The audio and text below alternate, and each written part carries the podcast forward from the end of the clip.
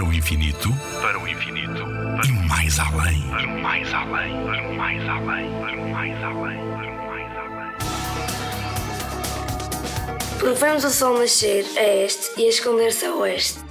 Na realidade, não é o Sol que está em movimento, mas sim o nosso planeta que está a rodar sobre si próprio. Na verdade, todos os planetas do Sistema Solar têm, pelo menos, dois movimentos. Um em torno do seu eixo imaginário e outro em volta do Sol. Ao movimento que os planetas fazem em volta do seu próprio eixo, chamamos de rotação. E na Terra esse movimento demora 24 horas. É por isso que os nossos dias têm essa duração, dividida pelo dia e pela noite.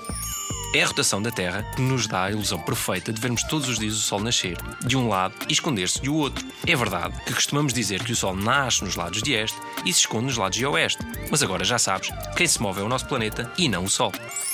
A rotação da Terra também tem outra consequência. Se à noite olhares para as estrelas, verás que também elas parecem rodar em conjunto de este para oeste.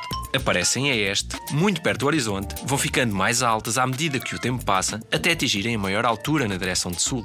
Depois começam a descer para o oeste, onde, algumas horas depois, se escondem.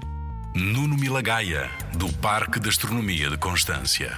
Na Rádio ZigZag, há ciência viva, porque a ciência é para todos.